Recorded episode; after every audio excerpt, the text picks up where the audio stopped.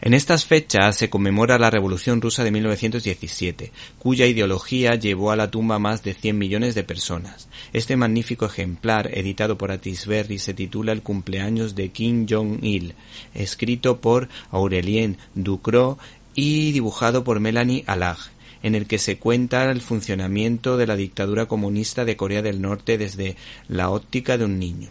Este chaval cree que vive en un mundo muy especial idealizado por el patriotismo extremo, la propaganda y una televisión controlada por el Partido Comunista hasta que poco a poco se va desencantando al descubrir la verdad.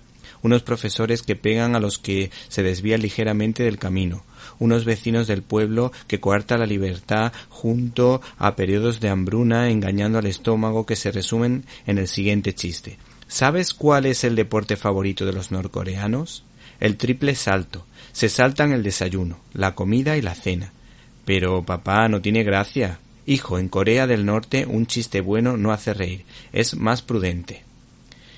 Y es que este cómic mm, de denuncia social al estilo Ken Loach, pero en sentido ¿Te está gustando este episodio? Hazte fan desde el botón apoyar del podcast de Nivos.